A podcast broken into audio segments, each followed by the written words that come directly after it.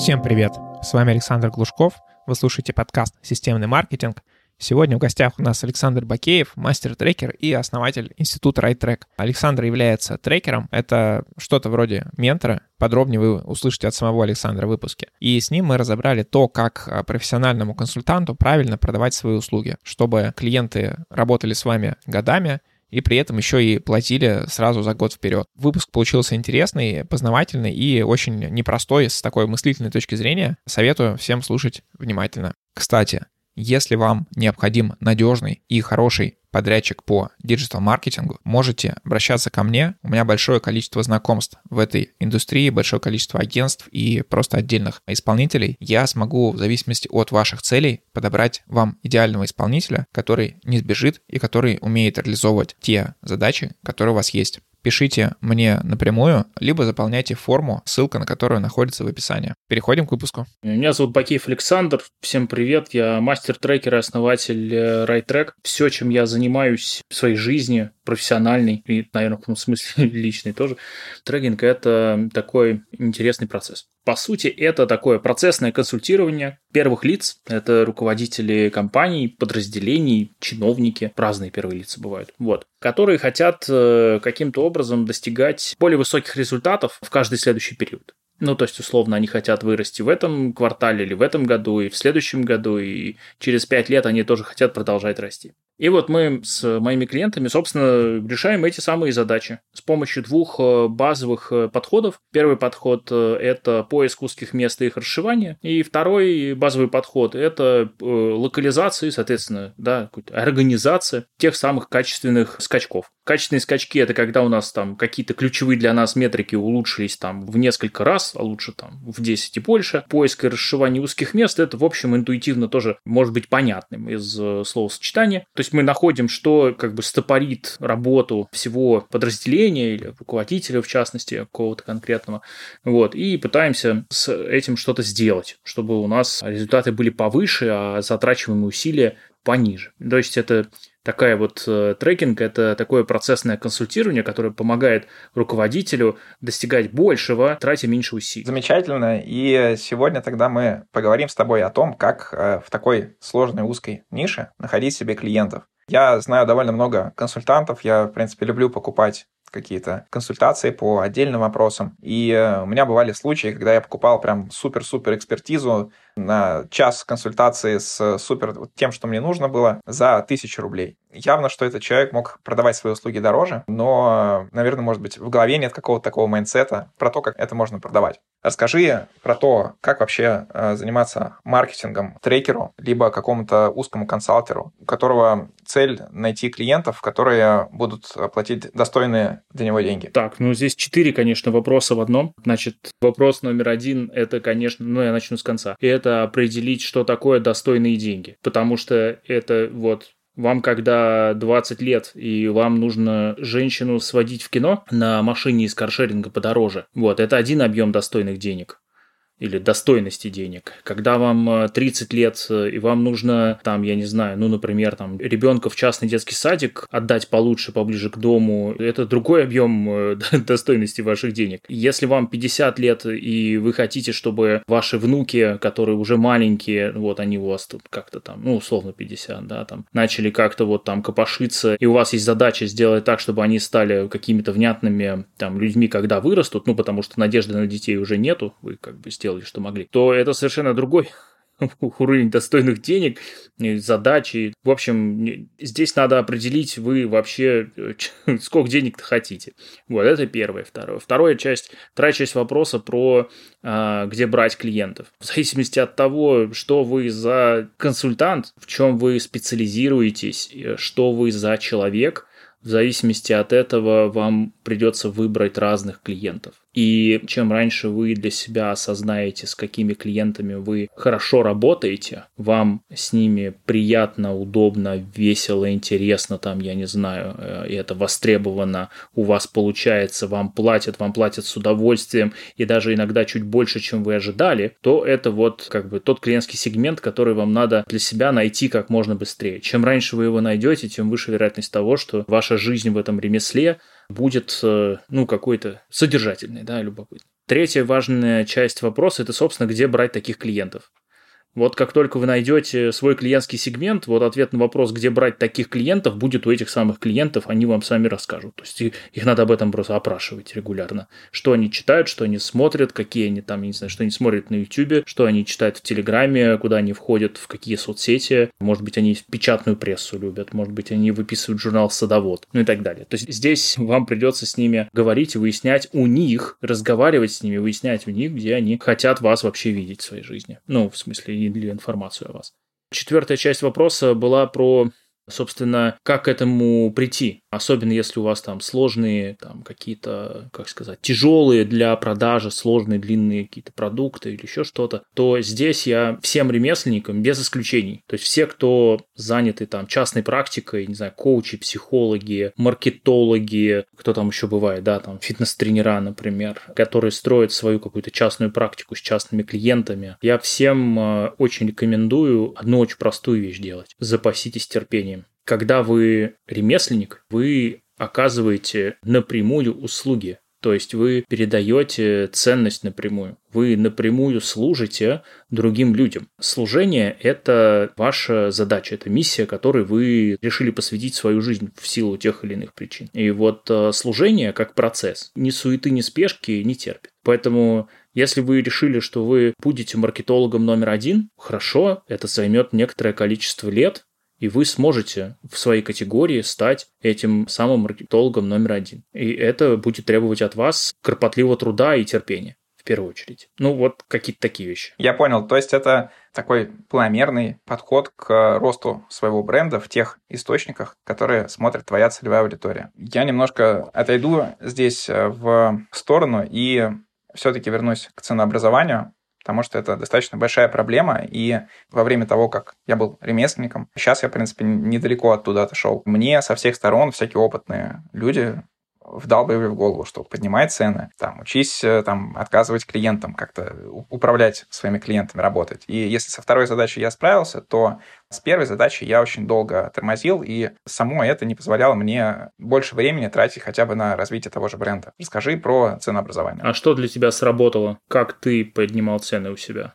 Для меня всегда работали какие-то кризисы, то есть когда я понимал, что просто не могу. Например, я был 4 э, года с таким предпринимателем, можно сказать, с небольшим диджитал-агентством, и э, вот события февраля, например, убили всю мою клиентскую базу, которая у меня была, все практически были задеты, и дополнительно со всех сторон тоже начались проблемы. До этого там родился ребенок и много финансовых трудностей. Мне пришлось уйти в найм, и ушел я достаточно удачно и попал даже в э, достаточно интересную компанию с очень хорошими топ-менеджерами, которые, от которых много чему можно поучиться. То есть я доволен этим. И при этом я поднял цены и как на частные какие-то свои услуги, и внутри компании. Прекрасно. Ну вот э, вы описали классический сценарий того, как люди приходят к концепции о том, что, похоже, придется поднять цены. Вот примерно, наверное, подавляющее большинство вынуждены этим заниматься, потому что подъем цен – это стресс связанный с тем, что у человека есть страхи, переживания, меня не купят,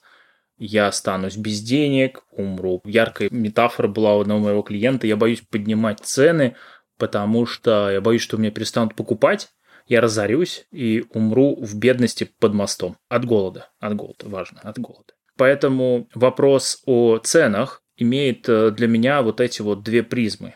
Первая призма, конечно, рациональная, я про нее чуть позже поговорю. Вторая призма, конечно, психологическая. Каждый раз, когда у вас есть какие-либо переживания по поводу там ценности, цены, которую вы берете за эту ценность, еще чего-то.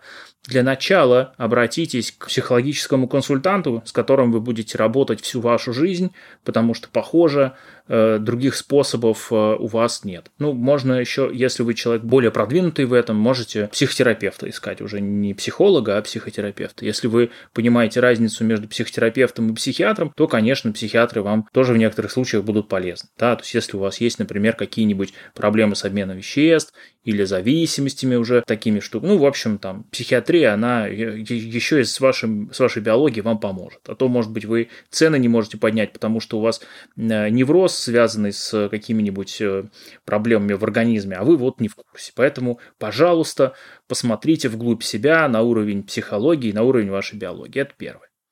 Второй аспект – это, конечно, рациональный. И здесь я всем рекомендую соотносить э, три категории, три составляющие. Да, это цель, цена и ценность. Три С.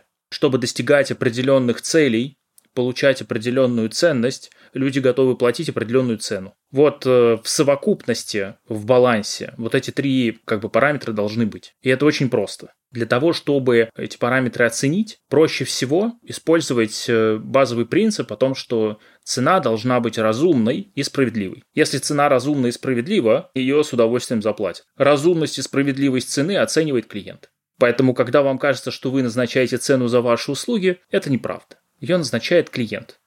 Если вы приходите с своим оффером, окей, но вы должны понимать, что, возможно, клиент заплатил бы и в 10 раз больше если бы у него была такая возможность. А то, что ваше ценообразование ему такую возможность не дает, ну, это к вам вопрос. Опять-таки, к первой части про психологию, а что это вы такие? Что это вы так э, себя? Можно вообще как-то это все сделать, чтобы было всем и справедливо, и разумно. А расскажи твой по крайней мере, подход к выбору клиентов. То есть есть э, какие-то клиенты, у которых либо нет денег, либо они, допустим, какие-то жадные, либо вот что-то вроде есть, там заработаем, заплатим. Вот что-то такое. Нужно ли вообще лезть э, в эту такую историю, или это такая бомба замедленного действия, которая только будет съедать твое время и ничего ты там не получишь. Здесь все зависит от того, что есть ваша цель. И готовы ли вы, например, э, к тому, что вам клиент будет платить раз в год, например, а вы с ним год работаете. Поэтому здесь вопрос очень непростой. Я работаю со своими клиентами длинными контрактами, поэтому для меня нету проблемы в том, что они мне заплатят в начале года или в конце года нашей с ними работы.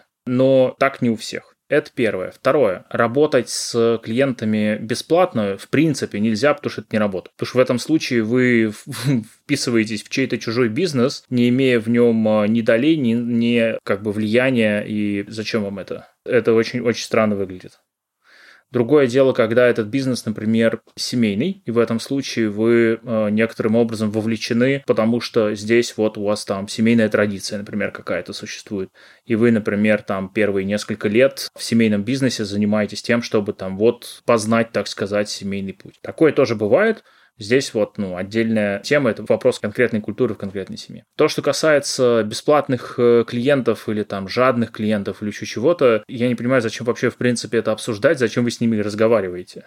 Если человек хочет от вас получить э, на халяву вещи, которые вы на халяву не даете, то почему вы с ним продолжаете говорить все еще? Для чего вы это делаете? Другое дело, если вы, например, говорите, вот у меня там есть, например, там, не знаю, про бона, то бишь бесплатные, например, там, консультации, три часа в неделю, вот я три часа в неделю бесплатно консультирую, самый там вот, приходите, буду рад вам помочь. Я там какие-нибудь, не знаю, там техники отрабатываю или подходы исследую или еще что-то. Окей, welcome, не вопрос. Но в этом случае изначально вы ставите условие о том, что вот это там такая форма, здесь у нас не требуется оплата. Ну, не знаю, как так на это смотрел. Касательно клиентов, с которыми я работаю, большая часть моих клиентов э, меня находит через публичные активности. То есть там, например, вот есть у нас философский клуб небольшой, там человек на 45. Вот мы там раз в неделю примерно встречаемся, чтобы обсудить э, интересные для, для нас вопросы этики или, например, там мироустройства или еще чего-то. Или вот, например, у меня есть э, публичные консультации, которые я провожу. Тоже в Zoom, туда набивается там несколько десятков человек. У нас там есть там лекционная часть, часть, где я рассказываю, как там, не знаю,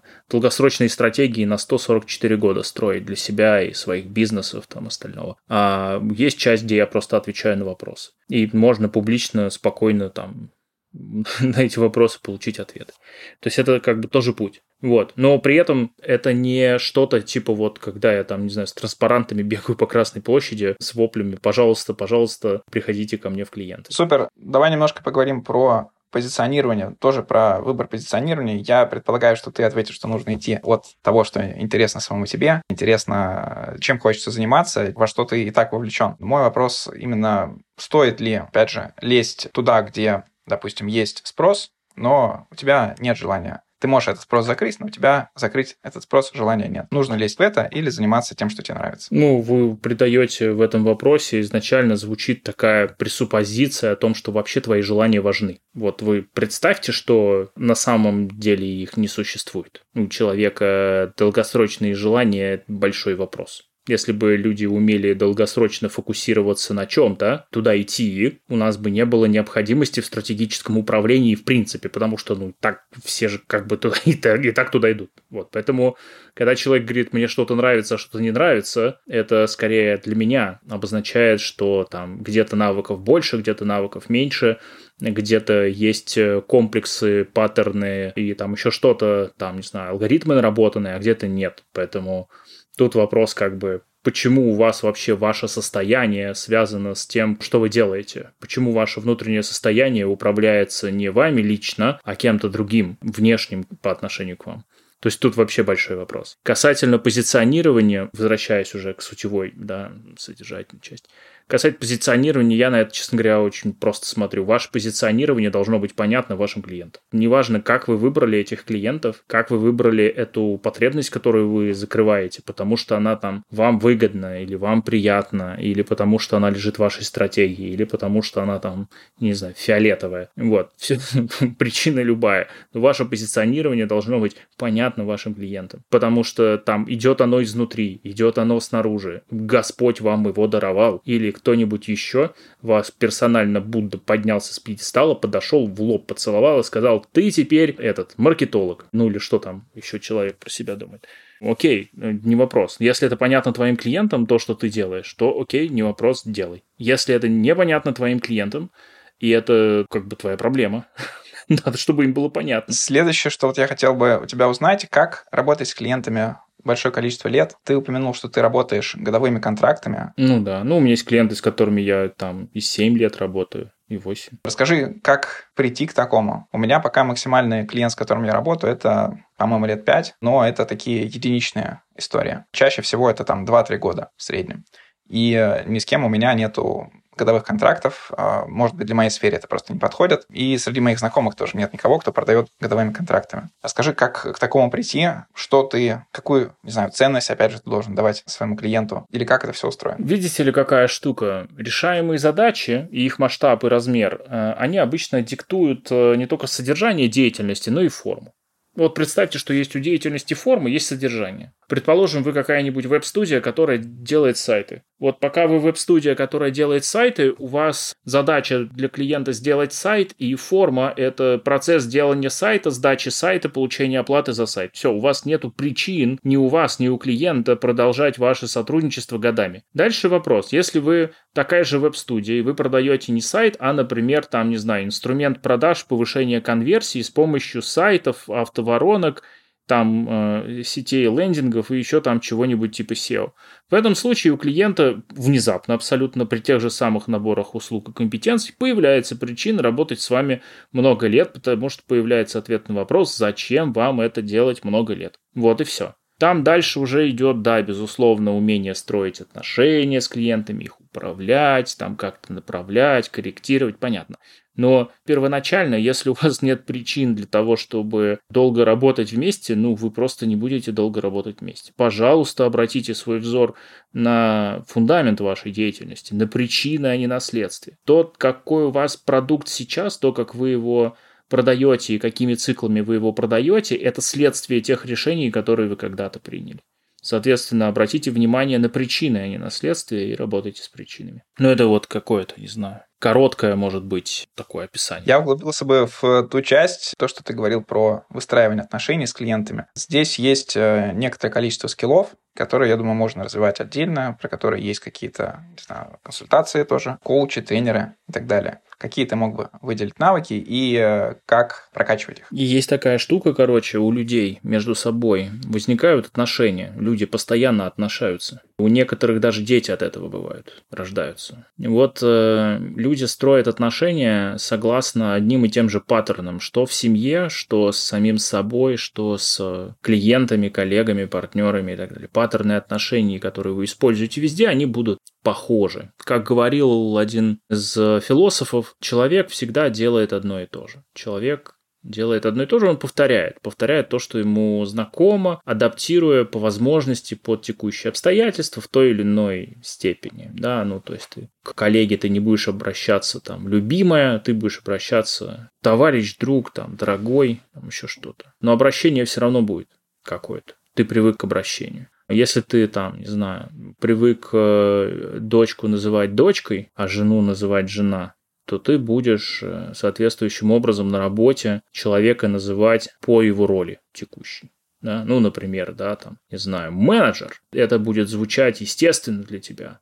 Естественно, для него, скорее всего, он будет нормально понимать, что ты его конкретно имеешь. Но это просто пример того, как твой патернализм, он будет прорастать везде. Твой в данном случае я просто к слушателю на «ты». Если посмотреть на это с точки зрения скиллов, то я бы рекомендовал э, здесь пройти психотерапию групповую. Можно пройти групповую психотерапию в тех местах, где это как бы безопасно, и это делают профессионалы, для того, чтобы вы научились э, новым способам социального взаимодействия. Новым не потому, что ваши старые плохие, а новым потому, что вам, а, если у вас есть вопросы о том, как построить отношения с клиентами или там длительные отношения, это значит, что вам просто нужно обогатить ваш арсенал приемов, которые вы используете. То же самое касается, например, публичных выступлений. Для того, чтобы хорошо публично выступать, нужны не только ораторские курсы или актер, курсы актерского мастерства, но еще и телесно-ориентированная психотерапия, еще и там сценическая пластика и еще там некоторое количество да, там, специфических просто мест, где нужно приобрести опыт и умения. Так или иначе, вы будете везде носить с собой себя, и это ваше себя либо будет вам помогать, и вы будете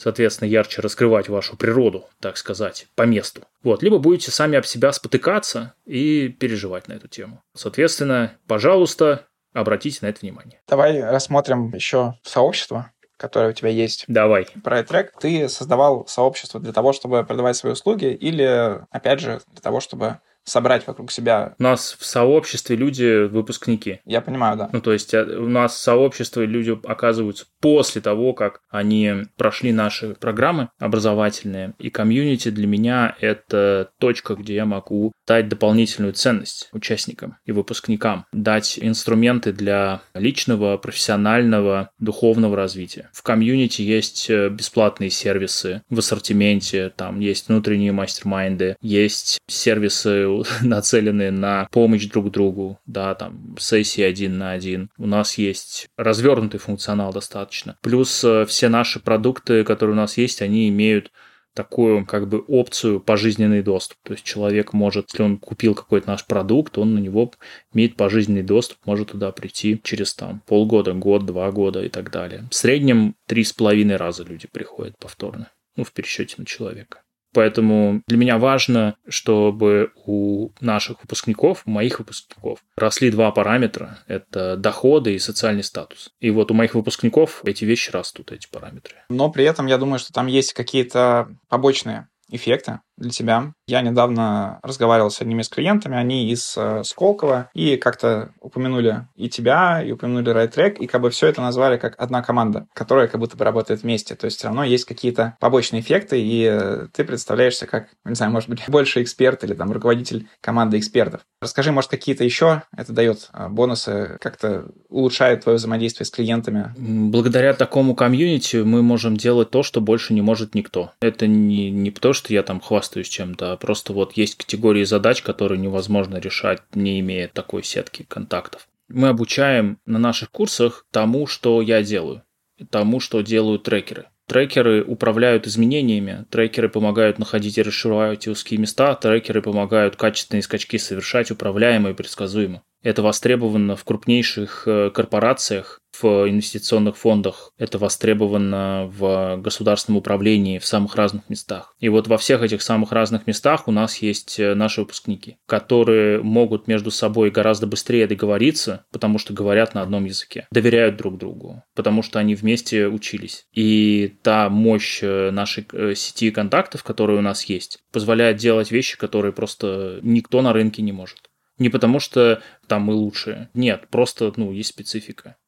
Очень тяжело иногда бывает найти правильный заход в корпорацию для того, чтобы там, не знаю, КСО проекты обсудить какие-то. Или поговорить о том, чтобы сделать совместное предприятие с конкурентами. Где-то на внешних рынках. Внешних при этом и для первых, и для вторых. И, ну, наше сообщество дает возможности, которые вот люди используют, в том числе и таким образом. Ну и плюс там, понятно, там всяк, всяк по мелочи, там друг другу народ инвестирует, покупает, продает бизнесы друг другу, там что только не происходит. Ну и всякие там партнерства, совместные предприятия, активности на консалтинговых, на образовательных проектах. То есть, например, когда нужно, чтобы где-то неожиданно в каком-то университете, я сейчас фантазирую, там 500 проектов каких-то студентов надо там промониторить, отсмотреть, дать оценку и так далее. Люди просто приходят к нам, наш выпускник приходит к нам в комьюнити, постит э, пост в сообществе о том, что мне нужно там вот 500 проектов посмотреть в следующие выходные, это через неделю, типа, кто может, вот, и ему там 20 человек написали, что они могут. И он решил свой вопрос. И все счастливы. Ну вот, это огромная, с моей точки зрения, полезность. Круто. Александр, спасибо тебе за выпуск. Рассмотрели путь эксперта с такой точки зрения больше психологической и э, с точки зрения мышления. Напоследок, дай какие-то лайфхаки тем, кто не может кратно расти в экспертности своей или в ну, предоставлении своих услуг, либо вообще хотя бы просто расти. Что бы ты таким людям посоветовал? Я бы таким людям посоветовал приходить к нам учиться. Это первое. И второе, прекратить искать простые решения. Ну, потому что тратите время на херню, которая не работает, у вас это не получается. Прекратите делать это. Знаете, как это одна из главных задач руководителя – это перестать делать фигню, ну, чтобы поднять продуктивность. Проблема в том, что иногда очень тяжело отличить фигню от нефигни. Поэтому я предлагаю всем приходить к нам учиться.